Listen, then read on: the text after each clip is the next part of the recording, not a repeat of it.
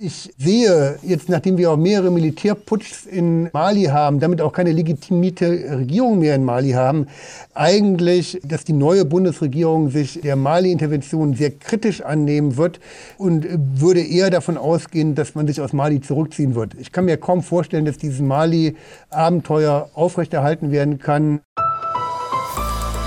NDR Info Streitkräfte und Strategien Sicherheitspolitik kontrovers. Herzlich willkommen zu einer weiteren Folge von Streitkräfte und Strategien. Ich heiße Andreas Flocken und in Berlin am Mikrofon sitzt mein Kollege Kai Küstner. Wir werden gemeinsam durch diesen Podcast führen. Hallo Kai. Hallo aus der Hauptstadt. Wir nehmen diesen Podcast auf am 4. November 2021.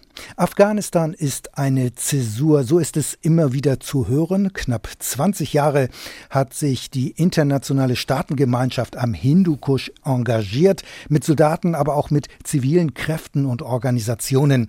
Es sollte ein neues, ein demokratisches Afghanistan aufgebaut werden. Doch alle Anstrengungen waren offenbar vergebens, denn jetzt sind die 2001 gestürzten Taliban wieder an der Macht. Nur wenige Wochen nach dem Abzug der letzten internationalen Truppen kollabierten die afghanischen Streitkräfte und die Regierung in Kabul. Welche Lehren müssen aus diesem Debakel gezogen werden? Welche Konsequenzen muss es für Auslandsmissionen der Bundeswehr geben? Droht in Mali ein ähnliches Debakel wie in Afghanistan? Die sogenannten Stabilisierungs- und Ertüchtigungseinsätze stehen auf dem Prüfstand. Was muss anders werden? Mit diesen und vielen weiteren Fragen wollen wir uns heute in unserem Schwerpunkt beschäftigen. Und die Stimme, die eben im Vorspann zu hören war, das war Konrad Schetter vom Bonn International International Center for Conflict Studies BIC. Und er glaubt nicht an eine Fortsetzung des Einsatzes in Mali. Mehr also gleich. Es geht aber bei uns nicht allein um Stabilisierungs- oder Ertüchtigungseinsätze, Kai. Nee, wir haben natürlich weitere Themen im Gepäck. Wir beschäftigen uns in der Rubrik Sicherheitspolitische Notizen mit der Entwicklung von Hyperschallwaffen in China. Ein Test hat da vor allem in den USA große Besorgnis ausgelöst. Ob zu Recht, diese Frage stellen wir. Dann geht es einmal mehr um die Bewaffnung von Bundeswehrdrohnen und die Haltung der SPD hierzu, auch angesichts der laufenden Koalitionsverhandlungen. Und der militärische Abschirmdienst MAD hat seinen Jahresbericht vorgelegt. Beim Kampf gegen den Rechtsextremismus war der Geheimdienst bisher ziemlich schlecht aufgestellt. Hat sich das nach dem Wechsel an der Spitze möglicherweise geändert? Die Frage stellen wir. Also viel Stoff in den nächsten gut 60 Minuten. Streitkräfte und Strategien. Der Schwerpunkt. Im Mittelpunkt diesmal bei uns die Auslandseinsätze der Bundeswehr, genauer die sogenannten Stabilisierungs- und Ausbildungsmissionen. Der Einsatz in Afghanistan war letztlich nicht erfolgreich. Knapp 20 Jahre war die Bundeswehr dort und nur wenige Wochen nach dem Abzug der internationalen Truppen haben dort die Taliban die Macht übernommen. Dabei wollte man das ja eigentlich genau verhindern. Die Politik, aber auch die Bundeswehr waren vollkommen überrascht, dass die Regierung und die jahrelang ausgebildeten afghanischen Streitkräfte dort innerhalb weniger Tage zusammengebrochen sind. Kein Wunder, dass von einem Debakel und Desaster die Rede ist. Die große Frage ist daher jetzt, welche Lehren zieht man aus den Ereignissen vom August für die laufenden Auslandsmissionen und für künftige Ausbildungseinsätze? Jerry Sommer hat sich mit dieser Frage in den vergangenen Wochen beschäftigt und mit Experten gesprochen und er ist uns jetzt aus Düsseldorf zugeschaltet. Hallo Jerry. Hallo Andreas und Kai. Hallo. Lass uns erst einmal mit einer Begrifflichkeit beginnen, Jerry. Im Zusammenhang mit der Stabilisierungsmission oder mit Stabilisierungseinsätzen der Bundeswehr ist regelmäßig die Rede von den Ertüchtigungsmissionen. Woher kommt dieser Begriff und was genau versteht man unter Ertüchtigungsmission der Bundeswehr? Also im Weißbuch der Bundesregierung von 2016 für die Sicherheitspolitik und Zukunft der Bundeswehr wird als eine Aufgabe der Bundeswehr eben die Beratung, Ausbildung und Ausrüstung von Partnerstaaten zur Ertüchtigung lokaler Partner in fragilen Weltregionen genannt. Und zwar in der Regel im Verbund mit EU, NATO oder UN-Missionen. Diese Orientierung hatte mehrere Begründungen, unter anderem das Ziel, das Überschwappen von Krisen aus dem sogenannten Krisenbogen von Nordafrika über den Nahen Osten zum westlichen Balkan bis hin zu den ehemaligen Sowjetrepubliken auf EU-Staaten zu verhindern. Und das eben nicht mit Zehntausenden oder gar Hunderttausenden von Truppen, sondern mit einem möglichst kleinen Fußabdruck, damit auch keine eigenen Soldaten gefährdet werden die Partner ertüchtigen, damit sie selbst für ihre Sicherheit in ihrem Land sorgen können. Das war die Argumentation. Allerdings darf man nicht vergessen, es war nachdem in Afghanistan schon ein gewisser Wechsel stattgefunden hatte, nachdem man die Erfahrung gemacht hatte, dass man selbst mit 100.000 ausländischen Soldaten militärisch gegen die Aufständischen nicht siegen kann und deshalb und auch aus innenpolitischen Gründen den Einsatz zurückgefahren und zur Ausbildungsmission heruntergestuft hat. Okay, aber bevor wir konkret zu Afghanistan kommen, nochmal die Nachfrage Beratung, Ausbildung und Ausrüstung. Heißt das denn, dass immer auch Waffen geliefert werden? Nein, das heißt es nicht unbedingt. Zumindest nicht für Deutschland. Da sollen sich die Rüstungsexporte an die restriktiven Rüstungskontrollbestimmungen richten. Deshalb werden zum Beispiel auch nach Mali keine Waffen geliefert, obwohl man da in einer Ausbildungsmission der EU beteiligt ist. Andere Staaten, Frankreich, Großbritannien, USA zum Beispiel, setzen da viel mehr auch auf Rüstungsexporte als Implikation von Ausbildungsmissionen. Naja, Soldaten auszubilden, ohne dass diese Waffen und äh, Gerät haben, das macht ja streng genommen auch keinen Sinn. Die Soldaten sollen ja auch kämpfen können, also einsetzbar sein. Und zumindest indirekt wird Deutschland über die EU ja wohl jetzt auch die malischen Streitkräfte mit Waffen und Gerät ausstatten, über die sogenannte Friedensfazilität der EU. Mit diesem neuen Fonds hatten wir uns ja in unserem Podcast Nummer 15 im Juli ausführlich beschäftigt. Ja, in Mali soll das mit Hilfe von EU-Geldern passieren. Aber ein Problem ist immer, wo bleiben die Waffen, nachdem man sie geliefert hat?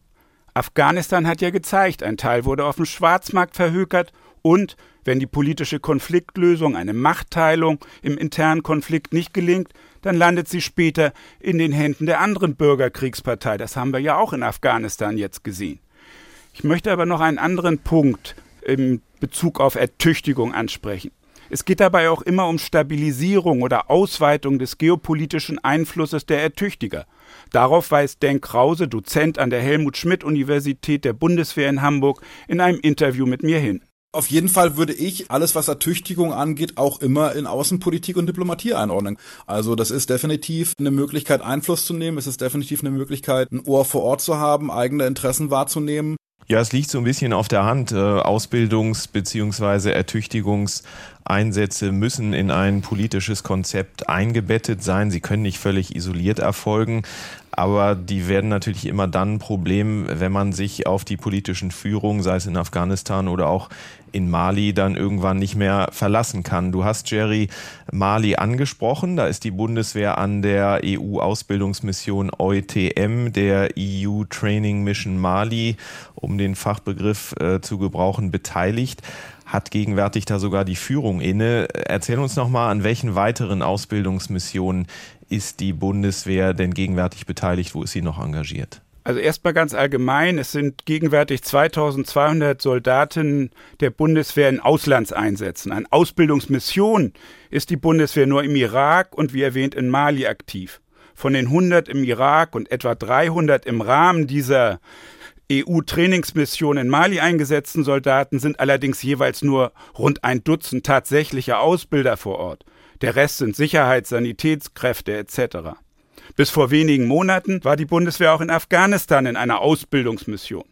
Der Bundeswehrgeneral AD Hans-Lothar Domröse, der auch zeitweise in Afghanistan Dienst tat und später als Befehlshaber des Joint Force Command der NATO für die NATO-Militäroperation am Hindukusch verantwortlich war, beschrieb mir diese Bundeswehraktivitäten so. Wir haben denen das Schießen beigebracht, wir haben denen auch beigebracht, ein wenig Hightech-Umgang zu lernen, also Hubschrauber zu fliegen, Flugzeuge zu fliegen und sagen wir mal etwas kompliziertere Humvees zu fahren, die aber im Wesentlichen ja äh, nur LKWs sind.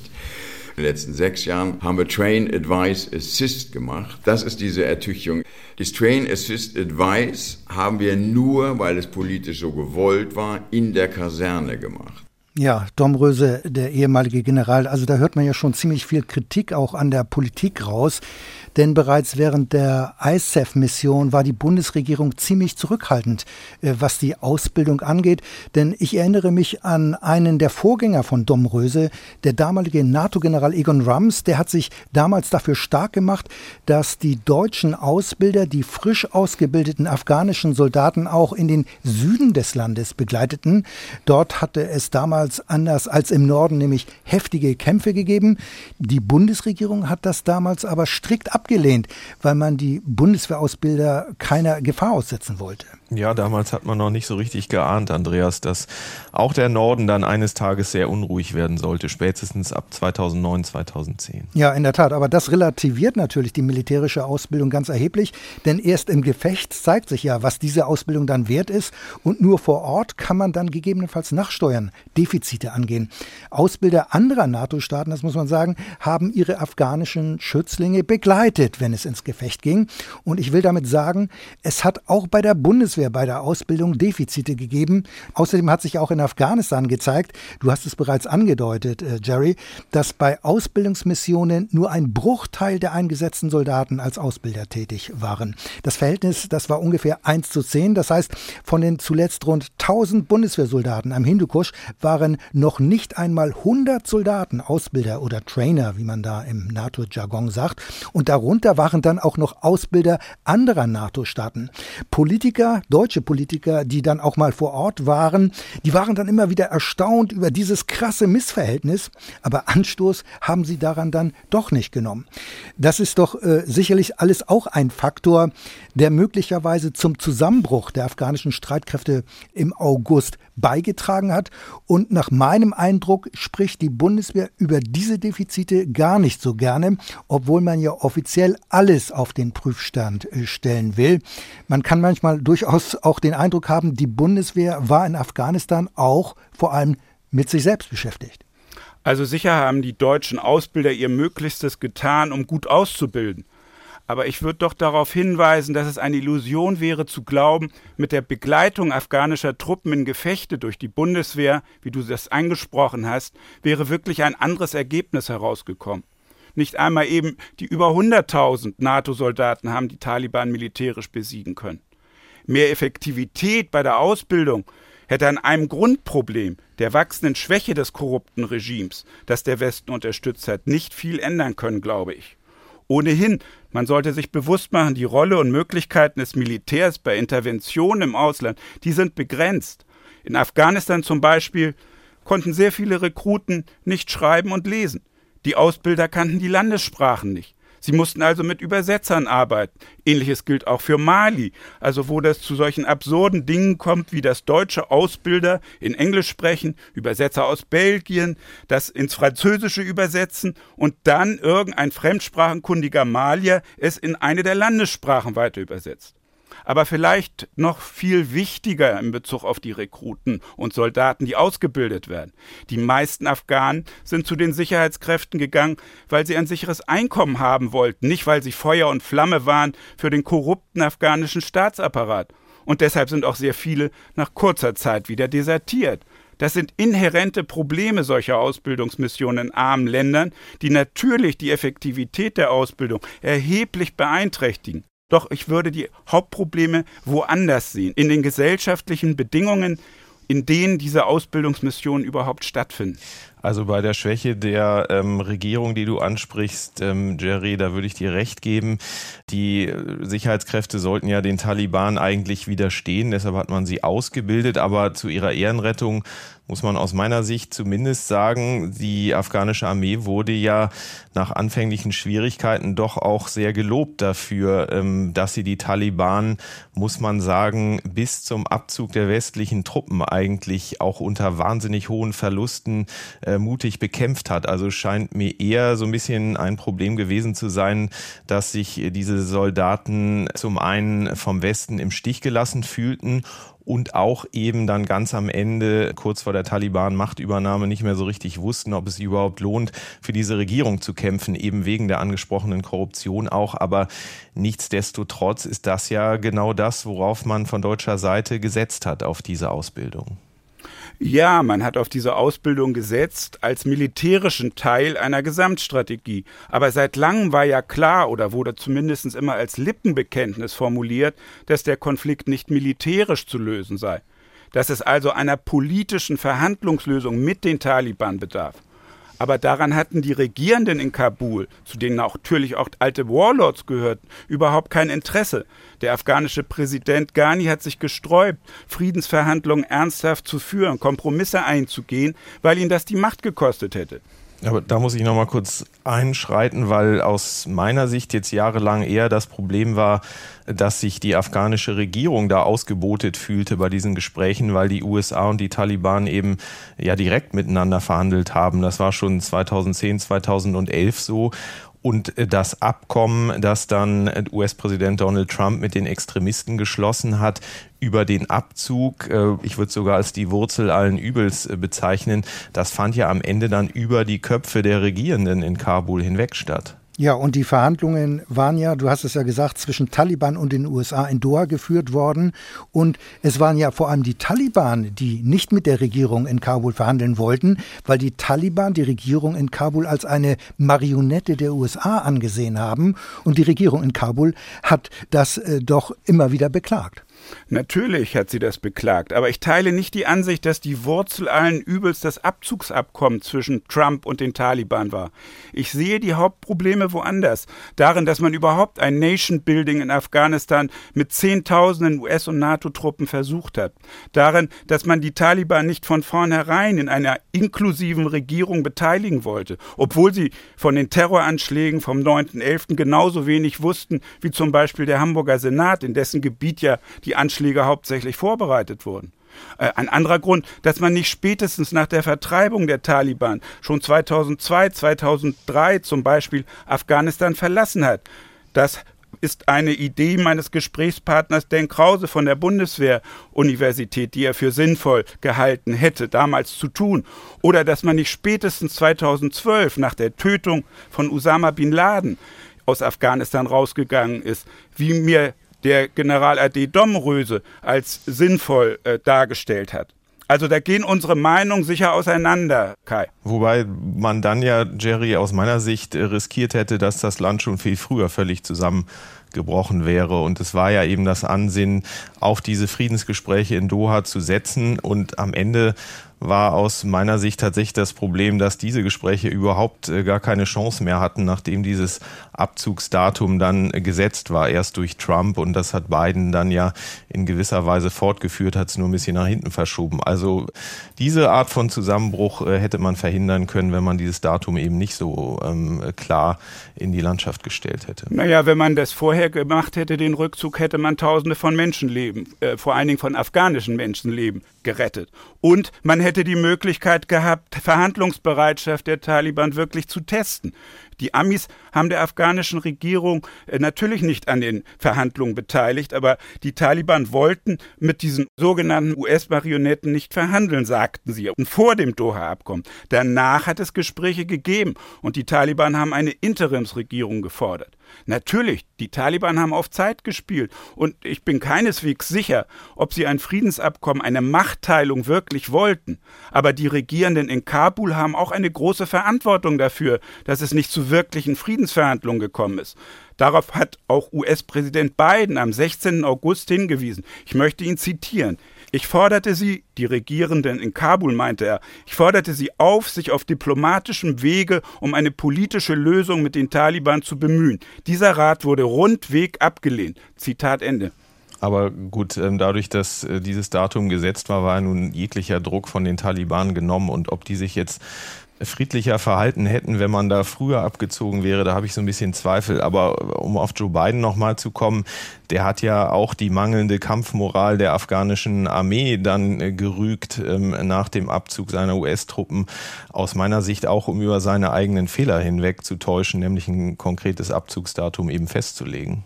Also er hat so ein bisschen die Verantwortung den Afghanen dann zugeschoben, äh, die teilweise auch die westliche Gemeinschaft äh, trägt. Also ich denke, man sollte da doch die andere Seite auch sehen nämlich äh, ohne konkretes Abzugsdatum. Was wäre denn dann passiert? Es wäre nie zu Ende gegangen. Man hätte mehr NATO-Truppen, mehr US-Truppen hinschicken müssen. Mehr Tote wären die Folge gewesen. Und zwar obwohl Meinungsmehrheiten sowohl in den USA als auch in Deutschland gegen diesen Afghanistan-Einsatz waren. Und noch ein Gedanke, der mir durch den Kopf geht. Ohne Abzugstermin hätte sich die Ghani-Regierung, die ja auch schon viele Jahre Zeit hatte, sich auf Verhandlungen einzulassen. Die hätte sich weiterhin voll auf die Unterstützung der USA und der NATO verlassen können und von ihrer Seite eben noch weniger als Biden es zum Schluss genannt hat, noch weniger ernsthaft Friedensverhandlungen und Kompromisse versuchen können das Regime in Kabul, das war ja korrupt, war durch Wahlfälschung an die Macht gekommen und es hat ja auch die Soldaten, monatelang äh, hat es den Soldaten keinen Sold gezahlt. Also insgesamt verlor die afghanische Regierung schon Jahre vor diesem Ende an interner Unterstützung in der Bevölkerung. Die Taliban wurden wohl von immer mehr Afghanen als das kleinere Übel angesehen. In einem 20-jährigen Krieg, den Schätzungen der amerikanischen Brown-Universität über 170.000 afghanische Tote gefordert hat. Naja, äh, ob man äh, von einem Regime in Kabul reden kann, das weiß ich nicht so richtig. Es hat immerhin Wahlen gegeben, auch wenn die nicht ganz sauber gelaufen sind und es da in der Tat Korruption gegeben hat. Ja, es gab Wahlfälschung. Ja, und hinterher in der Tat, hat nicht ja. das Parlament, sondern die USA hat dann einen Kompromiss, sagen wir mal, zwischen den streitenden Parteien äh, herbeigeführt. Es hat immerhin Wahlen gegeben. Also ähm, nicht makellose Wahlen, ganz sicher nicht, aber es hat äh, diverse Male Wahlen gegeben, an denen sich ja die afghanische Bevölkerung auch tapfer und mutig und teilweise auch enthusiastisch beteiligt hat. Aber lass uns noch einmal zurückgehen zur Ausbildung der afghanischen Streitkräfte durch die NATO-Truppen. Korruption war ja eine Herausforderung für die Bundeswehr und auch für die anderen NATO-Ausbilder.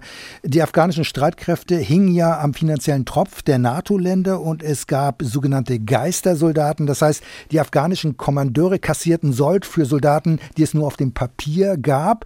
Und die Möglichkeiten der NATO aber gegen solche Fehlentwicklungen vorzugehen oder der Korruption Einhalt zu gebieten, diese Möglichkeiten waren ja sehr begrenzt. Ja, man hat immer wieder versucht, dagegen vorzugehen.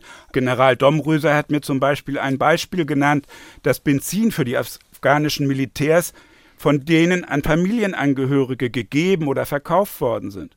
Also ob man den Umfang der kleinen und großen Korruption im Land nicht mitbekommen hat als Bundesregierung, nicht nur als Soldat vor Ort, oder ob der schön geredet wurde, was ich für wahrscheinlicher halte, das bleibt sicherlich noch zu erforschen. Aber wichtig ist auch zu wissen, insgesamt, die internationalen Ausbilder haben sowohl in Afghanistan als auch in Mali nur einen sehr geringen Einfluss darauf, wer ihnen zur Ausbildung geschickt wird und vor allem was und wie sich die Ausgebildeten hinterher verhalten. Eine solche totale Kontrolle könnte ich mir auch nur in einem Besatzungsregime vorstellen, das man verständlicherweise nicht wollte und auch nicht konnte, da es zehn oder gar Hunderttausende zusätzlicher internationaler Soldaten benötigte. Man hat, äh, das ist so als Ausbildungsnation tatsächlich nur sehr wenig Einfluss auf die Auswahl und den Einsatz der Ausgebildeten. Wir haben eben auch gehört, dass in Afghanistan deutsche Ausbilder ihre afghanischen Schützlinge ja nicht in den Süden begleitet haben. Wie kann man denn jetzt mal in die Zukunft gedacht solche Probleme regeln? Wie könnte man die Ausbildung da verbessern aus deiner Sicht?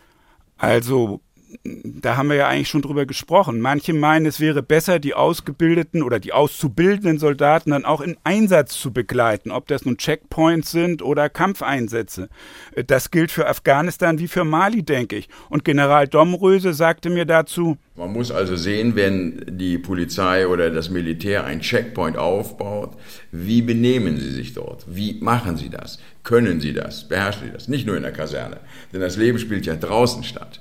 Da ist die Gefahr. Das haben wir also nicht mehr richtig gesehen. Und offensichtlich ist uns da auf diesem Wege, den letzten sechs Jahren, etwas entglitten. Ich denke, an dieser Stelle muss man aber auch etwas Grundsätzlicheres ansprechen. Die Ausbildungsmission in Afghanistan fand ja in einem Konflikt, in einem Bürgerkrieg statt. Man hat also eine Bürgerkriegspartei ertüchtigt. Und das fand unter der Priorität des militärischen Einsatzes gegen die andere Bürgerkriegspartei, die Taliban, statt. Wobei ich da Jerry äh, warnen würde, die tatsächlich auf eine Stufe äh, zu stellen, die beiden, also die afghanische Regierung und die Taliban, weil das haben ja auch sämtliche UN-Berichte aus all den Jahren immer gezeigt, natürlich äh, die meisten getöteten Zivilisten immer auf das Konto der Taliban eben durch Anschläge und so weiter und durch deren Skrupellosigkeit gingen. Das stimmt sicher, aber 170.000 tote Afghanen sind 170.000 Tote mit Familie und den Hinterbliebenen ist es ziemlich gleichgültig, wer sie getötet hat. Und es war doch auch so, dass unsere Partner, die afghanische Regierung, das afghanische Militär, keineswegs immer die Guten in diesem Konflikt waren. Der Afghanistan-Experte Konrad Schetter, der Direktor des Friedens- und Konfliktforschungsinstituts BIC in Bonn, ist der Überzeugung, eine Ertüchtigung, der Aufbau eines nützlichen Sicherheitsapparates ist nicht möglich, wenn gleichzeitig die militärische Terrorbekämpfung im Vordergrund steht. Das hat sich in Afghanistan deutlich gezeigt, dass das nicht funktioniert. Und sehen Sie das mal aus der Perspektive eines einfachen afghanischen Bauern. Da kommt der eine Soldat, macht eine Hausdurchsuchung, sucht Terroristen, bedroht die Familie und zwei Stunden später kommt ein anderer Soldat, verteilt Bonbons und sagt, wir sind hier für eure Sicherheit da. Das kriegt man nicht zusammengebracht. Und das sind Erfahrungen, die sehr viele Afghanen in ihrem Alltag immer wieder gemacht haben. Ja, klar. Man muss ja auch sehen, dass es in Afghanistan eben letztlich zwei Missionen gegeben hat. Die Antiterroroperation Enduring Freedom unter Führung der USA. Und dann gab es eben parallel dazu jahrelang die ISAF-Mission bis Ende 2014. Und die Abkürzung ISAF steht ja für International Security Assistance Force. Und streng genommen kann man sogar von einer dritten Mission in Afghanistan sprechen. Denn die US-Geheimdienste machten ja am Hindukusch Jagd Jagd auf Taliban-Führer und diese Operationen alle fanden oftmals unabhängig voneinander statt. Sie waren nicht koordiniert. Bundeswehrsoldaten im Norden Afghanistans konnten davon manchmal ein Lied singen. Plötzlich landeten im Bereich der Bundeswehr US-Helikopter und es gab plötzlich US-Spezialeinheiten, die herausstürmten, eine nicht angekündigte Kommandoaktion starteten gegen mutmaßliche Terroristen. Und diese Einsätze konnten dann natürlich die Arbeit der Bundeswehrsoldaten vor Ort im Rahmen der ISAF-Mission zunichte machen. Denn die Soldaten versuchten ja gerade Vertrauen zu den Afghanen aufzubauen. Und die Bewohner und manchmal auch die Bundeswehrsoldaten konnten eben nicht sofort unterscheiden zwischen ISAF-Truppen oder Soldaten, die für die Antiterroroperation Enduring Freedom unterwegs waren. Ja, da gab es also äh, große Koordinierungs- oder auch Prioritätsunterschiede äh, zwischen den Alliierten. Und äh, deren Verantwortung darf man aber auch, finde ich, in einem, einer anderen Hinsicht nicht übersehen. US-Luftschläge haben nach Berechnung der britischen NGO Air Wars fast 5000 afghanische Zivilisten, unter anderem durch die angeblich versehentliche Bombardierung einer Hochzeitsgesellschaft getötet. Wieso angeblich versehentliche? Meinst naja, du, also weil es zum Beispiel am, äh, am 29. August gab es ja den Drohnenangriff, wo ein NGO-Mitarbeiter einer US-NGO getötet wurde, weil er angeblich ein Terrorist war. Und äh, da sagt die US-Armee, vielleicht ist das bei der Hochzeitsgesellschaftsaktion genauso, da ist alles richtig gewesen. Weil nämlich die Voraussetzungen, nach denen so ein Angriff stattfindet, diese Voraussetzungen sind oft einfach falsch gewesen. Und, Alles äh, richtig gewesen, aber Sie geben ja immer hinzu, dass Sie äh, Zivilisten dann getroffen haben, in dem Fall bei dem Angriff der IS-Terroristen gelten sollte von Ende August. Aber ich glaube, der große Unterschied ist einfach, dass ähm, ja kein westlicher Staat bewusst Hochzeitsgesellschaften angreifen würde, anders als die Taliban, die das sehr bewusst tun und auch Moscheen unter anderem angreifen. Das waren, glaube ich, eher die IS-Leute, die schiitische Moscheen angegriffen haben. Also von den Taliban, die Moscheen angegriffen haben, habe ich zumindest noch nichts gehört, was natürlich nicht heißt, dass es das nicht auch gegeben hat. Aber hat wenn man mal auf ein Beispiel, wo Deutschland betroffen ist, zu sprechen kommen soll, bei dem Bombenangriff auf die zwei von den Taliban entführten Tanklaster in Kundus im September 2009, der ja auf Anforderung eines deutschen Obersts stattfand, da wurden wohl über 100 Zivilisten getötet. Und Ertüchtigung in solch einem Umfeld kann nur von begrenztem Wert sein, meint Konrad Schetter vom Friedens- und Konfliktforschungsinstitut BIC in Bonn. Der Fehlschuss liegt da drin, dass man meinen kann, dass man durch die Präsenz militärischer Truppen Terrorismus besiegen kann. Äh, und was wir gerade in beiden Regionen sehr stark sehen, ist, dass durch die Präsenz internationaler Truppen dschihadistische Gruppen einfach einen Zulauf gewinnen. Das ist ja in Afghanistan, Pakistan evident, äh, dass den Taliban die Leute zugelaufen sind, weil eben über die Antiterrormaßnahmen so viele Zivilisten unter Beschuss geraten sind, dass es ein idealer Nährboden war für einen Dschihadismus. Aber das war ja der NATO in Afghanistan eigentlich immer klar, dass das Land jetzt nicht allein mit Streitkräften stabilisiert werden konnte. Diesen Anspruch hatte man ja auch überhaupt nicht. Die Rede war immer wieder von dem berühmten vernetzten Ansatz, dem Comprehensive Approach. Das heißt, zivile Anstrengungen und militärische mussten parallel laufen. Die NATO-Truppen bzw. das Militär waren ja nur ein Element äh, der Gesamtstrategie. Schließlich gab es noch die sogenannten PRTs, also die Provincial Reconstruction Teams, also die Wiederaufbauteams. Da waren ja auch Vertreter bei den Bundeswehr-PRTs unter anderem vom Auswärtigen Amt und auch vom Entwicklungshilfeministerium. Ja, und hierzu noch ergänzend der Hinweis auf das US-Konzept zur Aufstandsbekämpfung COIN, Counterinsurgency. Das spielte ebenfalls in Afghanistan eine Rolle. Drei Stichworte waren der Kern dieses Konzeptes. Clear, Hold and Build soll heißen, wenn das Militär von Taliban kontrolliertes Gebiet zurückgewonnen hatte, dann sollte mit dem Wiederaufbau begonnen werden und zwar nachhaltig. Die Bevölkerung musste gewonnen werden. Winning Hearts and Minds hieß es. Die Herzen und Köpfe sollten gewonnen werden. Das war ja das Ziel der Aufstandsbekämpfungsdoktrin. Und gerade der ISAF-Kommandeur Stanley McChrystal vertrat immer wieder die Auffassung, dass zivile Opfer bei Militäroperationen auf jeden Fall vermieden werden mussten. Und er hatte angeordnet, im Zweifelsfall sollte es keine Militäraktion geben. Das ist übrigens eine Strategie, die er wirklich ganz kurz vor diesem Angriff auf die Tanklaster in Kundus damals ähm, 2009 gerade erst ge bekannt gegeben hatte, bevor eben der deutsche Oberst den Abwurf dieser zwei Bomben befahl.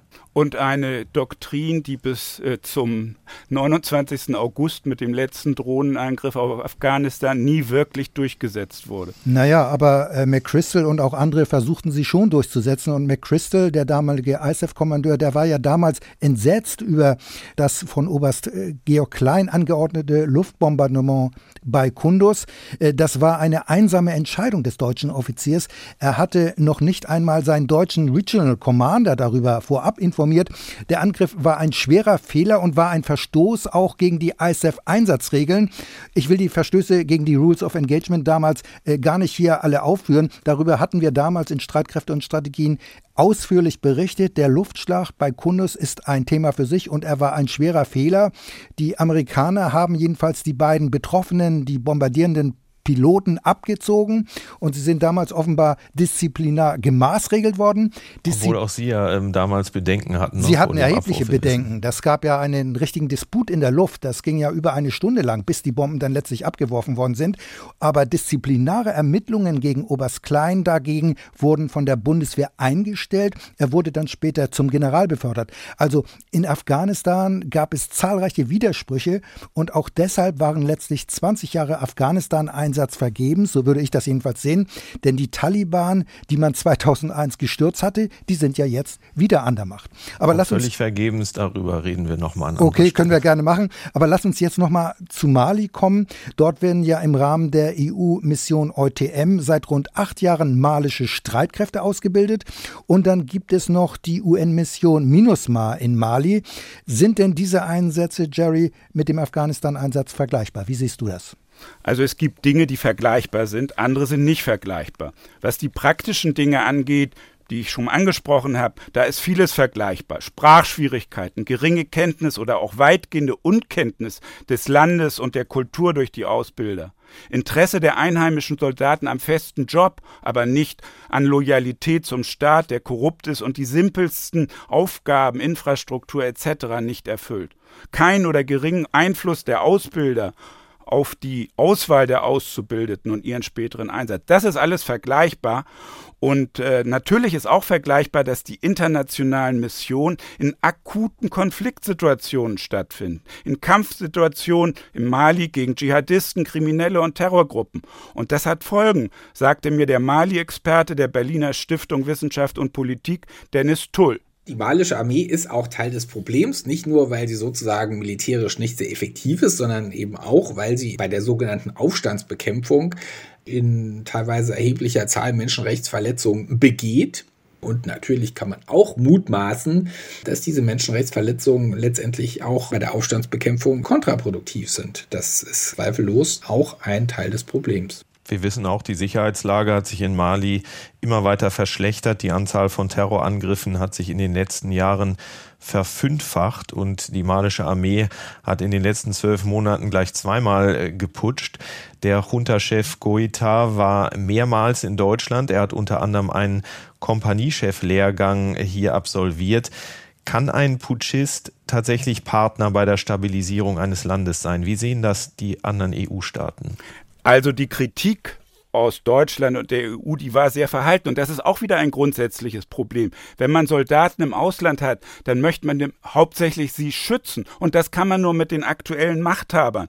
Wie wenig Einfluss die EU und die UN-Berater im Militär und im Verteidigungsministerium in Mali hatten, äh, das sieht man an diesem Putsch. Und man muss natürlich auch ergänzen, die zivile Regierung vorher ist immer unbeliebter geworden. Den ersten Putsch haben viele Malier unterstützt. Dennis Tull von der Stiftung Wissenschaft und Politik hält den Putsch insgesamt für einen Rückschlag der Bemühungen um eine Sicherheitssektorreform in Mali. Allerdings liege die Verantwortung dafür auch bei den Staaten, die die EU-Ausbildungsmission durchführen. Dennis Tull. Die Wahrheit ist wahrscheinlich, dass die zivilen militärischen Beziehungen in Mali und die zivile Kontrolle der Armee nicht die Priorität der internationalen Gemeinschaft sind sondern dass die Ertüchtigung die Priorität ist in dem Sinne, dass man kurzfristig versucht und mittelfristig die Schlagkraft dieser Armee gegenüber ihren Konkurrenten, das heißt Rebellen, dschihadistischen Gruppen zu erhöhen. Ja, allerdings muss man sagen, dass sich die Sicherheitslage trotz dieser Ausbildung keineswegs verbessert hat. Im Gegenteil, trotz der UN-Stabilisierungsmission MINUSMA, an der rund 1000 Bundeswehrsoldaten beteiligt sind und trotz der EU-Ausbildungsmission EUTM insgesamt 300 Soldaten der Bundeswehr, von denen aber nur einige wenige tatsächlich Ausbilder sind, darüber haben wir ja eben schon einmal gesprochen, ähm, hat das alles nicht so richtig funktioniert. Die Sicherheitslage hat sich nicht verbessert. Dabei ist ja eigentlich das Ziel, das Land zu stabilisieren, es also sicherer zu machen. Das ist ja eigentlich durch die Militäreinsätze in Mali nicht gelungen. Oder wie sehen das die Experten, Jerry? Also die sehen zweifellos ein Dilemma, weil es ja tatsächlich vermehrt Überfälle und Terroranschläge gibt, nicht nur in Mali inzwischen, sondern auch in den umliegenden Staaten. Allerdings, man muss sich auch bewusst machen, das Friedensabkommen, was eigentlich umgesetzt werden sollte durch die UN-Mission, das äh, passiert praktisch nicht. Und man muss sich auch klar sein, lokale Akteure wie die malische Regierung in diesem Fall, wie auch früher die afghanische Regierung, die versuchen ein Narrativ in die Welt zu setzen, mit dem sie quasi die internationale Gemeinschaft beziehungsweise die vor allem westlichen Staaten erpressen. Wenn ihr uns nicht weiter unterstützt, wenn ihr nicht mehr Geld rüberschiebt, dann gehen wir unter, dann siegt der Terror, dann folgen Migrationsströme, so deren Narrativ. Und dieses Narrativ stößt bei vielen Geberländern auf offene Ohren obwohl die Bedrohungswahrnehmung oft deutlich übertrieben ist. Das meint jedenfalls Dennis Tull von der Stiftung Wissenschaft und Politik in Bezug auf Mali. Das eine ist die Frage von Flüchtlingsströmen und Migrationsbewegungen. Das andere ist der sogenannte Terrorismus ja, das sind möglicherweise Faktoren, aber ob die jetzt eine solche Dimension annehmen, dass sie wirklich ein Risiko für Europa darstellen, das mag ich mal mitunter bezweifeln. Zumindest ist es bisher noch nicht so gewesen, dass vom Sahel nachweislich eine terroristische Aktivität aus in Europa ausgeübt worden ist. Und auch die Migrations- und, und Flüchtlingsfrage, die stellt sich aus meiner Sicht nicht so drastisch, wie das oft dargestellt wird. Na gut, aber dass sich Terroristen in Krisenregionen gerne ansiedeln, das wissen wir ja auch. Ähm, jetzt ist Afghanistan weitgehend gescheitert. Mali steht möglicherweise vor dem Scheitern. Gibt es denn eigentlich, Jerry, nicht auch ein paar positive Beispiele von Ertüchtigungsmissionen? Also da kann man eins hervorheben, das ist die Ertüchtigung der Peschmerga im irakisch-Kurdistan 2014. Damals wurden diese von deutschen Ausbildern ausgebildet, um gegen die Terrormilizen des sogenannten Islamischen Staates zu kämpfen. Mit Feldküchen, aber auch mit Minensonden, Pistolen, Gewehren und was besonders wichtig war, mit der Panzerabwehrrakete Milan. Und da haben eben deutsche Ausbilder den, den Umgang mit dieser Waffe beigebracht. Das Schießen konnten die äh, sicherlich auch schon vorher ganz gut. Inzwischen gibt es dort im Irak eine NATO-Ausbildungsmission, an der sich die Bundeswehr nach wie vor, vor allen Dingen im irakisch-Kurdistan, mit rund 100 Soldaten beteiligt. Allerdings bezweifle ich, dass das heute noch vorrangig dem Ziel dient, die militärische Effektivität gegen den IS zu erhöhen. Ich denke, die NATO und die NATO-Staaten haben dabei vor allem das Ziel, einen gewissen Einfluss im Irak zu halten. Aber wie lange das noch gut geht, bleibt abzuwarten, denn das irakische Parlament hat ja den Abzug aller ausländischen Truppen gefordert, was die irakische Regierung bisher aber nicht so umgesetzt hat. Also ich denke, die Ausbildung der kurdischen Peschmerga hat sicher dazu beigetragen, dass der Vormarsch der Terrororganisation Islamischer Staat damals äh, gestoppt werden konnte. Und man darf ja nicht vergessen, das Hauptziel dieser Ausbildungs- und Ertüchtigungseinsätze ist ja letztlich, dass man nicht eigene Kampftruppen entsenden will. Lässt sich denn Jerry sagen, welche Voraussetzungen notwendig sind, damit Stabilisierungs- bzw. Ausbildungsmissionen letztlich erfolgreich sind? Also ich würde da vor äh, generellen Antworten warnen, aber wenn man überhaupt mehr Gutes als Schlechtes bewirken äh, will oder kann, dann ist es, glaube ich, nötig, Konfliktursachen anzupacken und die politische Konfliktlösung, nicht die militärische Aufstands- oder Terrorbekämpfung, in den Mittelpunkt zu stellen. Das Militär kann, haben wir schon gesagt, und das ist äh, eine Binsenweisheit, nur eine begrenzte Rolle spielen. Und wenn man das nicht nur als Lippenbekenntnis vor sich herträgt, dann gehören Dialog, Mediation, Diplomatie ins Zentrum der internationalen Bemühungen. Das meint Dan Krause von der Helmut Schmidt Universität der Bundeswehr in Hamburg. All diese Konflikte müssen sie gelöst kriegen. Und dazu müssen sie mit allen Akteuren reden, auch mit problematisch. Man hat sich lange geweigert, mit den Taliban zu reden. Im Endeffekt hat man es doch gemacht. Die Regierung in Bamako möchte gerne mit den Dschihadisten im Norden reden, mit den Tuareg oder mit Tuareg-Gruppen, die als dschihadistisch gelten und die auch bei uns als problematische Akteure gelten. Frankreich hat es der malischen Regierung untersagt, mit diesen Gruppen zu reden. Letzten Endes werden sie aber keine Lösung des politischen Konfliktes hinkriegen, ohne diese Gruppen zu beteiligen. Man muss wirklich ganz genau hingucken, meint Krause, und dabei dann eben auch zwischen international agierenden Terrorgruppen wie dem IS und regional handelnden Gruppierungen unterscheiden, die eben die westlichen Staaten nicht gefährden, die oft auch nicht ideologisch hauptsächlich motiviert sind, sondern davon profitieren, dass die lokale Bevölkerung praktische Probleme mit dem Staat hat, von dem sie nichts oder nur Negatives bekommt. Ich würde gerne nochmal auf die Frage der Erfolgsvoraussetzungen von Ausbildungsmissionen zu sprechen kommen, also die Bedingungen, unter denen sowas überhaupt erfolgreich sein kann. Was haben deine Gesprächspartner dazu gesagt? General AD Hans-Lothar Domröse legt die Messlatte da wirklich sehr hoch. Auf meine Frage nach den Erfolgsvoraussetzungen für Ertüchtigungs- und Ausbildungsmissionen antwortete er, Es müssen Nationen und Staaten sein, und Bevölkerung, die ähnlich aufgestellt sind wie wir, nehmen wir das große Wort Demokratie. Die Checks and Balances haben, die also wissen, was die Rechtsregeln sind, die Rolle des Rechts, unabhängige Justiz. Wenn das grundsätzlich nicht da ist, dann ist ja jeder Korruption, jeder Willkür Tür und Tor geöffnet. Und deswegen würde ich sagen, wenn wir Länder haben, die so anders sind als wir, so völlig anders, dann muss man dreimal überlegen, ob man da reingeht. Also ich finde, das ist schon eine sehr klare Position und, und in einem anderen Interview hat Domröse nach meiner Erinnerung äh, praktisch Stabilisierungseinsätze äh, in anderen Kulturkreisen grundsätzlich abgelehnt. Überspitzt würde das dann ja heißen, dass Ertüchtigungseinsätze nur noch in Europa oder Nordamerika erfolgen sollten.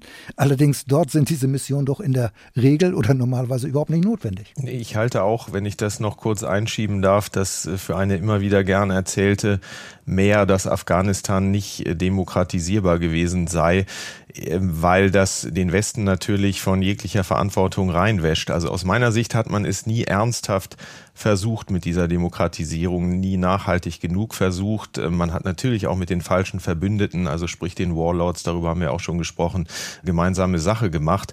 Ähm, letztlich spricht sich der ehemalige NATO-General aber ja damit auch gegen alle aktuellen Ausbildungsmissionen aus, oder? Also das scheint mir auch so. Etwas anders sieht es mein anderer Gesprächspartner Dan Krause. Ertüchtigung könne seiner Meinung nach vor allem funktionieren, bevor Konflikte im Land ausgebrochen sind. Oder wenn durch einen Militäreinsatz ein Konflikt in Ansätzen befriedet wurde, dann gäbe es ein Zeitfenster für politische Lösungen des Konflikts.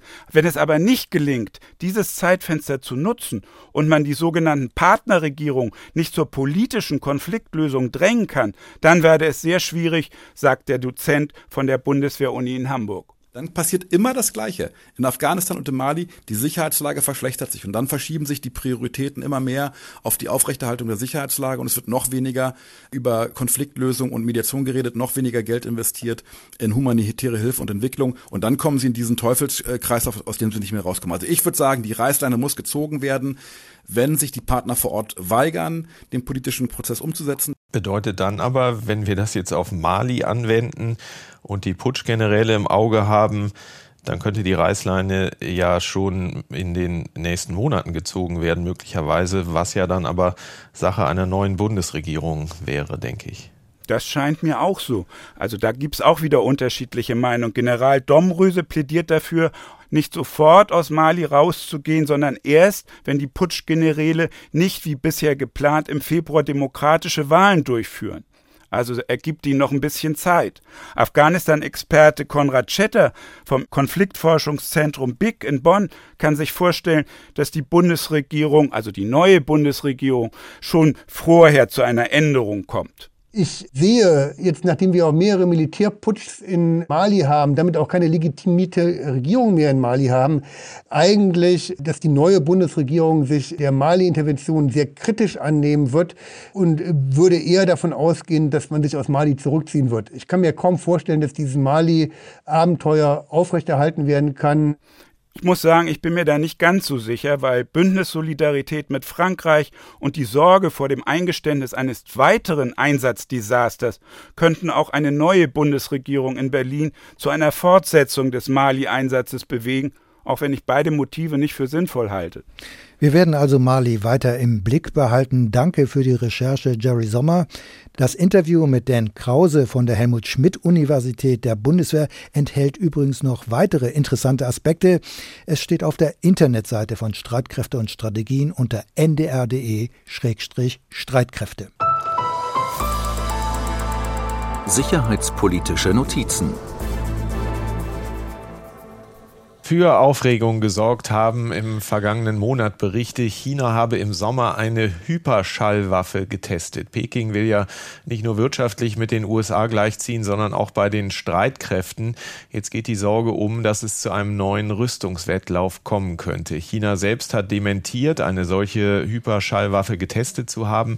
Die Rede ist da von einem zivilen Routinetest, wie es heißt. Andreas, du hast mal genauer auf diese Berichte geblickt. Zunächst einmal Begriffsklärung. Was genau versteht man eigentlich unter einer Hyperschallwaffe? Ja, also Hyperschallwaffen sind mit Gefechtsköpfen bestückte Flugkörper, die um ein Mehrfaches schneller fliegen als der Schall. Bei rund 1100 Kilometern durchbricht ja eine Rakete oder ein Flugzeug die Schallmauer. Man spricht dann von Mach 1. Hyperschallflugkörper haben eine erheblich höhere Geschwindigkeit. In der Regel fliegen sie schneller als Mach 5, also mehr als 6000 Kilometer pro Stunde und das dann auch in einer sehr niedrigen Umlaufbahn. Wenn sie dann nach ihrem Flug im Weltall wieder in die Atmosphäre eintauchen, dann sind sie bei einer hohen Geschwindigkeit immer noch manövrierfähig und Sie können also gelenkt werden und ihren Kurs ändern und das macht es für eine Raketenabwehr extrem schwierig, solche Hyperschallkörper zu bekämpfen, weil sie nicht nach einer zu berechnenden ballistischen Kurve fliegen, weil sie ja lenkbar sind. Das heißt, buchstäblich im letzten Augenblick wird erst klar, welches Ziel dieser Flugkörper dann ansteuert und das ist dann auch der Unterschied zu den ballistischen Raketen, die quasi in einem hohen Bogen in einer ballistischen Kurve durch den Weltraum fliegen mit einem klar definierten Kurs. Und dieser Kurs kann berechnet werden. Das heißt, damit besteht die Möglichkeit, diese anfliegenden ballistischen Raketen mit Abfangraketen zu bekämpfen. Bei Hyperschallraketen, die ja gelenkt werden können, ist das aber extrem schwierig. Das sagen zumindest Experten, das ist praktisch ausgeschlossen. Aber was haben die Chinesen dann da genau gemacht im Weltraum? Wie sah dieser Test aus? Der aus chinesischer Sicht ja ein äh, sogenanntes ziviles Projekt war. Ja, äh, als erstes hatte die Financial Times äh, über diesen äh, Test im vergangenen Monat berichtet und danach kreiste ein Flugkörper im August in einer niedrigen Umlaufbahn einmal um den Globus und dann ist er in die Erdatmosphäre wieder eingetreten mit hoher Geschwindigkeit. Und ein anvisiertes Ziel sei aber dann um etwa 40 Kilometer verfehlt worden. Und dieser Test wurde dann als Beleg angeführt, wie weit fortgeschritten das Hyperschallwaffenprogramm der Chinesen bereits sei. Die Regierung in Peking selbst aber spricht von einem rein zivilen Test. Es habe sich um eine wiederverwendbare Raumfahrttechnik gehandelt, so heißt es. Eine wiederverwendbare Raumkapsel sei testweise in den Orbit gebracht worden. Das chinesische Außenministerium spricht einfach von einem Routinetest. Und was sagen die Experten dazu? Also war es aus deren Sicht ein militärischer Test oder wurde da jetzt wirklich ein ziviler Raumgleiter bzw. eine Raumkapsel erprobt? Ja, das ist offenbar gar nicht so einfach zu beantworten, denn die Experten verweisen gerne darauf, dass Dinge im Weltraum sowohl militärisch als auch zivil verwendet werden können. Insofern muss die chinesische Erklärung nicht unbedingt falsch sein. Der Konfliktforscher und Physiker Götz Neuneck sieht aber durchaus eine militärische Funktion. Die Charakteristika, die wir bisher kennen, deuten darauf hin, dass es ein militärisches Projekt ist. Ich würde alles das, was eben geheim ist, indem man in eine lange Folge von Tests geht, ohne irgendetwas zu veröffentlichen, immer auf eine militärische Verwendung hindeutet. Aber das machen die USA ja auch, wenn sie sich die Zahlen der X-37 B-Tests angucken. X-37B, das ist ein, ein Mini-Space Shuttle. Das ist unbemannt, unbemannt und wird vom US-Militär betrieben. Und davon gibt es zwei Stück. Der ist in der Flugerprobung.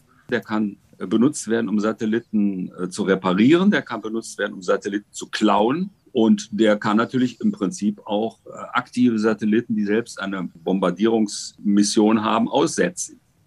US-Verteidigungspolitiker sind aber höchst besorgt, denn die Chinesen holen ja offenbar auf und zwar schneller als erwartet. Und die Befürchtung ist, Peking könnte die USA auf militärischem Gebiet auf einigen Sektoren sogar überholen. Ja, in den USA gibt es diese Befürchtung, denn in Washington wird weniger Russland als die Hauptherausforderung gesehen, sondern China.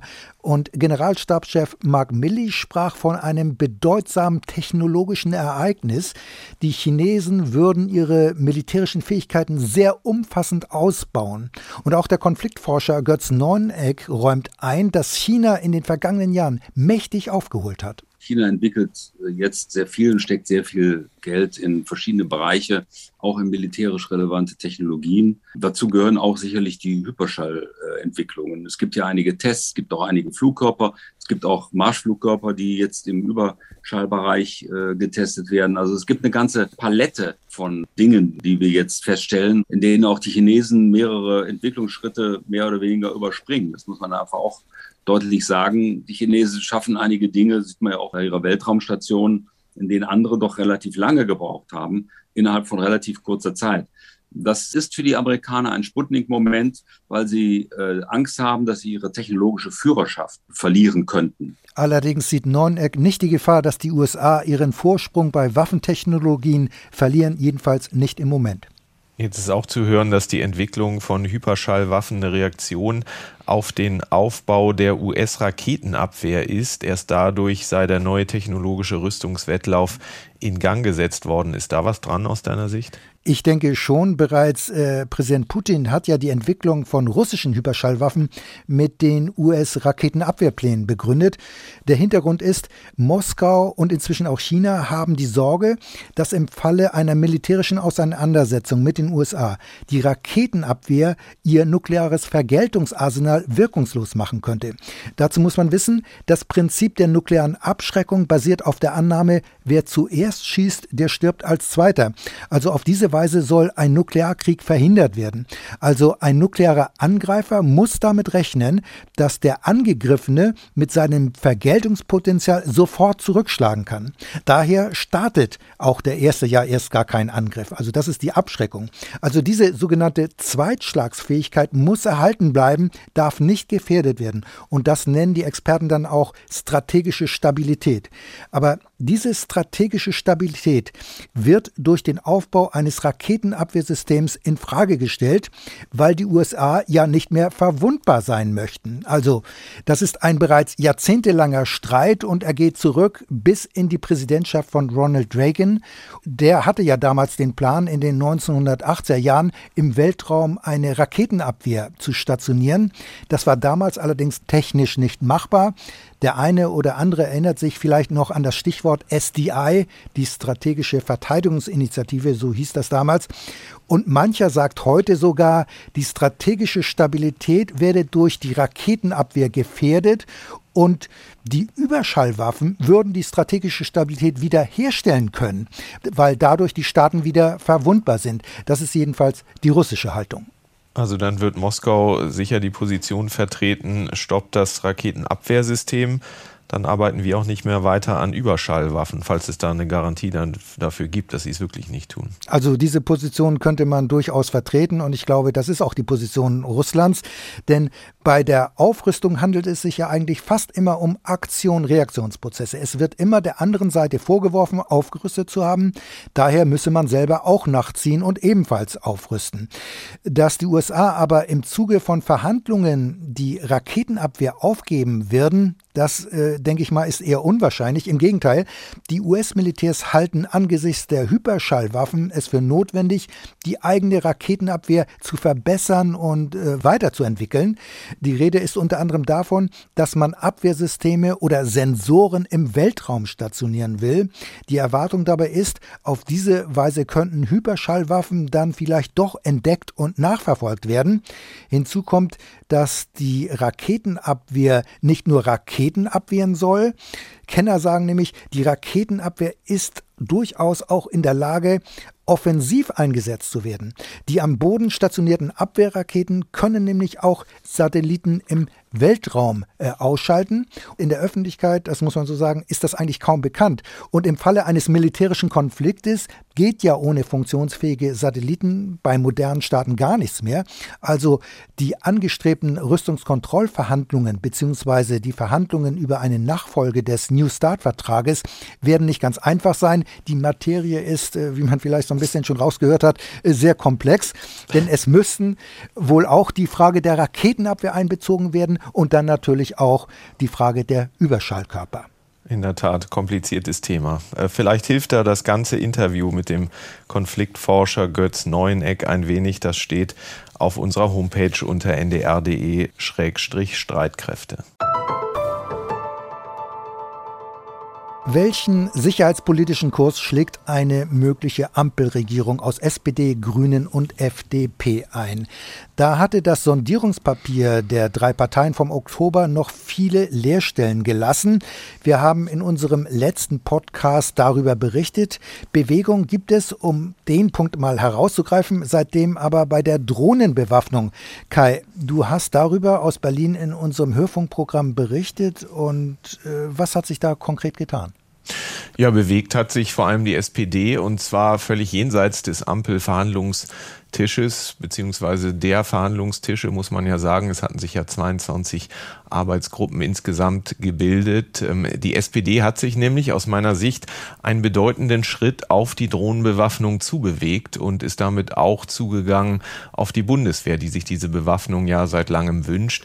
Was wir jetzt nämlich haben, ist das Papier der SPD-Drohnen-Projektgruppe, die monatelang getagt hatte. Dieses Papier steht jetzt online auf der Seite der SPD und wir packen es auch mal in unsere Show Notes zum äh, Nachlesen. Und der Kernsatz dieses Papiers lautet auf Seite 5, die Expertengruppe kommt zu der Empfehlung, dass eine Bewaffnung von Drohnen der Bundeswehr unter strengen Bedingungen in Erwägung gezogen werden kann, so das Zitat in Erwägung gezogen werden kann. Das klingt aber noch etwas schwammig. Das kann ja alles oder nichts bedeuten. Ja, es lässt noch äh, ein Hintertürchen offen, das denke ich auch. Aber wenn man sich das jahrelange Ringen der SPD mit der Drohnenproblematik anschaut, dann ist das trotzdem schon mal durchaus ein Bekenntnis. Wir erinnern uns, die Verteidigungspolitiker in der SPD, auch die Wehrbeauftragte Eva Högel zum Beispiel, sind schon lange dafür, Drohnen zu bewaffnen, weil sie so eine Art fliegende Lebensversicherung für die Soldatinnen und Soldaten im Einsatz darstellen. Aber zu Zeiten der Großen Koalition hatte die SPD trotzdem die Bewaffnung stets blockiert, zuletzt unter dem Verweis darauf, das Thema sei noch nicht ausreichend ausdiskutiert. Jetzt hat der Parteivorstand dieses Papier Ende Oktober zumindest mal zustimmend zur Kenntnis genommen, so die Sprachregelung. Das ist noch nicht gleichbedeutend gewesen mit einem Absegnen, aber ein Anfreunden mit den Drohnen ist es schon. Klar ist, eine Zustimmung wird bei der SPD immer von sehr streng gefassten Bedingungen abhängen. Also keine keine extra legalen Tötungen, so wie die USA das ja in den Stammesgebieten in der Region Afghanistan, Pakistan des Öfteren getan haben.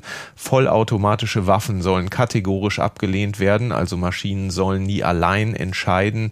Dann soll das Bedienpersonal der Drohne immer im Einsatzgebiet selbst sein, also keine Fernsteuerung aus einem Container in Deutschland etwa. Und man will das auch alles einbetten in eine Abrüstungsinitiative. Auch darauf legt man bei den Sozialdemokraten Wert. Das heißt, es ist ausgemachte Sache, dass eine Ampelkoalition die Bewaffnung beschließen wird? Ja, ich hatte ja schon mehrfach auch ähm, in diesem Podcast prophezeit, dass das kommen wird mit der Drohnenbewaffnung. Dabei bleibe ich auch. Aber endgültig beschlossen ist das natürlich erst, wenn der Koalitionsvertrag unterschrieben ist. Auch wenn sie sich bewegt hat, wäre es von Seiten der SPD natürlich unklug, sich parallel zu den Koalitionsverhandlungen einfach mal klipp und klar zu den bewaffneten Drohnen zu bekennen. Das will man sich, denke ich, schon auch abkaufen lassen. Aber wir wissen, die FDP ist sowieso dafür. Die Grünen hatten diese Drohnenbewaffnung nicht mehr kategorisch ausgeschlossen in ihrem Wahlprogramm auch wenn das natürlich alles bei der grünen Basis ähm, und auch bei der SPD-Basis nicht so wahnsinnig gut ankommen dürfte, wenn es denn so kommt eines Tages. Die Ampelverhandler haben sich in den vergangenen Wochen wirklich recht diszipliniert verhalten. Es ist kaum etwas Inhaltliches nach außen gedrungen, lässt sich aber trotzdem etwas über die sicherheitspolitischen Aspekte sagen, die dort möglicherweise eine Rolle spielen? Ich fand es auch bemerkenswert, wie sehr sich die ja insgesamt 22 Arbeitsgruppen in so eine Art Versammlung von Schweigemönchen äh, gewandelt hatten. Die Gruppen trafen sich an geheim gehaltenen Orten, nach allem, was wir wissen, auch an wechselnden Orten. Ähm, da noch so viele weiße Stellen im Sondierungspapier standen, ist es äh, gerade äh, hochspannend im Sicherheitsbereich, wie konkret das jetzt im Koalitionsvertrag Tag alles wird. Es gibt ja so viel zu klären von der Frage, was aus den US-Atomwaffen in Deutschland wird, über die Ausstattung der Bundeswehr, auch mit Geld, mit Personal, bis hin zum Umgang mit China, mit Russland, mit der Nord Stream 2 Pipeline. Äh, ins Detail gehen können wir dann hoffentlich in einer der nächsten Folgen. Nur eine interessante Beobachtung an dieser Stelle. Nach allem, was wir hören, hat man sich gleich zu Beginn der Verhandlungen recht schnell dem Thema Bundeswehreinsatz in Mali gewidmet. Einfach damit man man für den Fall gewappnet ist, dass sich da die Ereignisse überschlagen könnten. Also Anschläge eine rapide Verschlechterung der Lage bewirken könnten oder eine Entscheidung der Franzosen. Und das Thema kommt ja ohnehin auf die Tagesordnung für eine mögliche neue Koalition, denn im neuen Jahr müssen ja Mandate verlängert werden. Ähm, dafür ist dann der Bundestag tatsächlich zuständig, ähm, ohne dass wir da jetzt schon eine Vorentscheidung verkünden könnten. Und dass der Ampel das Thema Rüstungsexporte beziehungsweise deren Eindämmung sehr am Herzen liegt, das war ja schon aus dem Sondierungspapier hervorgegangen. Ich denke, auch hier wird es sehr bald äh, tatsächlich Konkretes geben. Die Bundeswehr hat bekanntlich einen eigenen Geheimdienst, den MAD, den militärischen Abschirmdienst. Zu seinen Aufgaben gehört unter anderem Extremisten in der Bundeswehr ausfindig zu machen. Beim Kampf gegen den Rechtsextremismus hat der MAD in den vergangenen Jahren allerdings nicht immer eine gute Figur gemacht. Rechtsextremistische Vorfälle wurden regelmäßig als Einzelfälle bagatellisiert. Von einem rechtsextremistischen Netzwerk in den Streitkräften will man nicht sprechen bis heute, insbesondere die rechtsextremistischen Aktivitäten beim Kommando Spezialkräfte, also beim KSK, hatte der Geheimdienst lange nicht wirklich auf dem Schirm. Inzwischen hat sich der MAD neu aufgestellt. Mit ähm, Martina Rosenberg hat der Geheimdienst auch eine neue Präsidentin und die hat in der vergangenen Woche den zweiten Jahresbericht des MAD vorgelegt. Andreas, den hast du dir näher angeschaut. Hat der MAD Lehren aus der Vergangenheit gezogen aus deiner Sicht? Also ich denke, das kann man schon sagen. Inzwischen wird der Rechtsextremismus in der Bundeswehr sehr ernst genommen, auch vom militärischen Abschirmdienst MAD. Die MAD-Chefin Martina Rosenberg sagte in der vergangenen Woche in einer öffentlichen Sitzung des Parlamentarischen Kontrollgremiums, der Geheimdienst bearbeitet zurzeit rund 1400 extremistische Verdachtsfälle. Davon betreffen rund 1200 den Bereich Rechtsextremismus, also rund 80 Prozent. Also der Vorwurf, die Bundeswehr sei auf dem rechten Auge blind, diesen Vorwurf kann man den Streitkräften inzwischen nicht mehr machen. Die meisten Hinweise kommen mittlerweile aus der Truppe selbst. Dort Dort ist man inzwischen offenbar stärker als bisher für das Problem sensibilisiert. Also früher hat man solche Hinweise nicht gemeldet oder nicht immer gemeldet. Das hat sich auf jeden Fall inzwischen aber geändert. Also Rechtsextremismus wird ernst genommen in der Bundeswehr. Es gibt rund 1200 Verdachtsfälle in diesem Bereich, aber es ist ja für die Truppe weiterhin schwierig, erkannte Rechtsextremisten dann auch wirklich aus den Streitkräften äh, zu entlassen. Das ist ein Dauerproblem. Ja, das ist so. Für eine Entlassung müssen die Hinweise und Belege nämlich gerichtsfest sein. Der MAD stützt sich ja bei der Bewertung auf eine extra entworfene Farbenlehre, so sagt es der Dienst ja selbst. Rot heißt erkannter Extremist und die etwas niedrigere Stufe ist Orange. Orange steht für Person mit fehlender Verfassungstreue. Und in beiden Bereichen hat es zuletzt 23 Fälle gegeben. Aber selbst die Stufe Rot heißt nicht unbedingt, dass der Soldat aus dem Dienst entlassen wird. Denn das letzte Wort haben die Gerichte. Und für eine Entlassung aus der Bundeswehr müssen bestimmte Voraussetzungen vorliegen. Und die Hürde für eine Entlassung ist ziemlich hoch. Die MAD-Chefin mit einem Beispiel. Hierzu fordern die Gerichte, dass gemessen an den Voraussetzungen des Paragraph 8 Soldatengesetz der politischen Treuepflicht der Soldatinnen und Soldaten eine gefestigte, nationalsozialistisch geprägte Gesinnung vorliegen muss. Zum Beispiel führt der zweite Wehrdienstsenat des Bundesverwaltungsgerichtes in einer Grundsatzentscheidung aus dem Jahre 2020 dazu aus, im Rahmen der Maßnahmemessung, dass der erwiesene, gezeigte Hitlergruß, ohne dass damit eine entsprechende Gesinnung einhergeht, eine Herabsetzung im Dienstgrad bedeutet. Für eine Herauslösung aus der Bundeswehr im Sinne einer Entfernung aus dem Dienstverhältnis reicht dies hingegen noch nicht aus. Also wenn Bundeswehrsoldaten den Hitlergruß zeigen, dann ist das allein noch kein Entlassungsgrund, so sehen es die Gerichte. Es ist also schwierig, Rechtsextremisten aus den Streitkräften zu entfernen. Und wenn es sich dann noch zudem um auffällige Berufssoldaten handelt, dann ist das noch schwieriger. Und da bleibt dem MAD eigentlich nur übrig, den Fall weiter zu beobachten, bis man gegen die betreffende Person etwas in der Hand hat, das gerichtsverwertbar ist. Aber der Hitlergruß oder ähnliches allein, das reicht nicht aus. Also die nationalsozialistische Gesinnung muss nachgewiesen werden und das allein ist ja schon schwierig und dann ist die Beweislast noch bei der Bundeswehr. Und ein weiteres Problem ist, ähm, der militärische Abschirmdienst ist ja zuständig für aktive Soldaten der Bundeswehr und auch für die Zivilbeschäftigten. Aber wenn es um die Reservisten geht, dann muss der Geheimdienst passen. Stimmt. Dabei hat es in letzter Zeit ja immer mehr Meldungen gegeben, dass Reservisten und ehemalige Bundeswehrsoldaten in rechtsextremistischen Kreisen unterwegs sind. Hier hat dann aber nicht der MAD das Sagen oder ist nicht zuständig, sondern der Verfassungsschutz. Und da wird dann der Ball immer hin und her geschoben. Denn erst wenn Reservisten eine Wehrübung wieder machen, dann fallen sie wieder in die Kompetenz des militärischen Abschirmdienstes. Das ist also der Schwach Schwachpunkt. Die beiden Geheimdienste versuchen daher zu kooperieren und sich auszutauschen. Vor vier Jahren wurde eine Arbeitsgemeinschaft Reservisten gebildet und diese Arbeitsgemeinschaft, diese AG ist seitdem rund 20 Mal zusammengekommen, um Verdachtsfälle zu erörtern. Denn die Bundeswehr will natürlich verhindern, dass Rechtsextremisten Wehrübungen absolvieren. In dem vorgelegten Jahresbericht heißt es, 163 Reservisten dürfen dauerhaft oder zeitlich befristet keine Ausübung mehr machen, weil, wie es heißt, gerichtsverwertbare Erkenntnisse oder Informationen gegen sie vorliegen.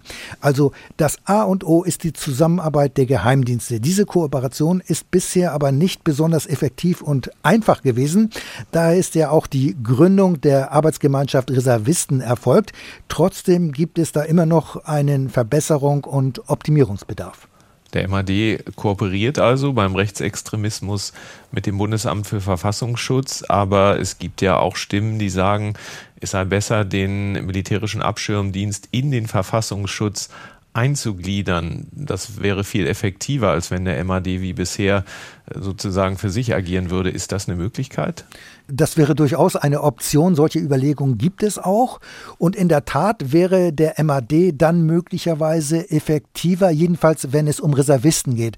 Aber der MAD selbst hält nichts von so einer Auslagerung. Das äh, ist vielleicht auch nicht ganz überraschend, dass man so eine Position hat. Äh, der MAD bezweifelt auch Synergie- oder Einspareffekte beim Personal.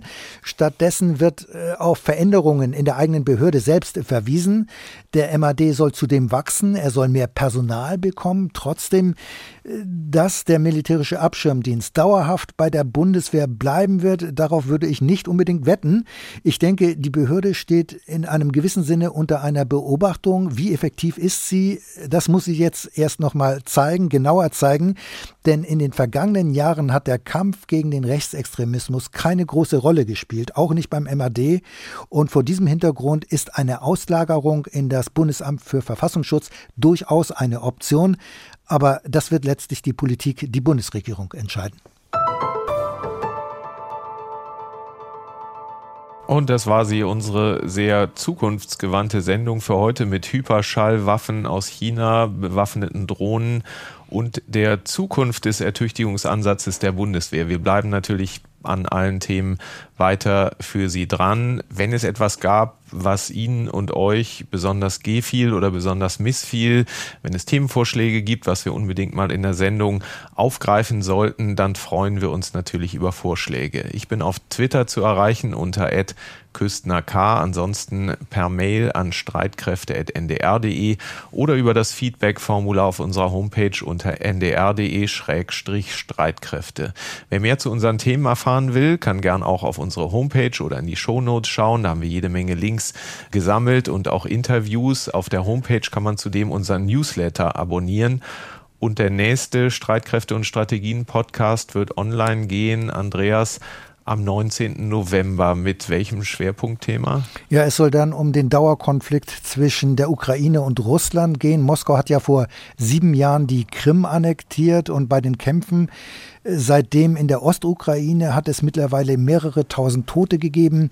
Äh, wir wollen fragen, warum ist das internationale Krisenmanagement bisher nicht erfolgreich? Gibt es überhaupt noch die Chance, diesen Konflikt mit diplomatischen Mitteln beizulegen? Ich bin sehr gespannt. Das war's dann in dieser Folge. Tschüss sagen Kai Küstner und Andreas Flocken. NDR Info Streitkräfte und Strategien. Der NDR Info Podcast zur Sicherheitspolitik.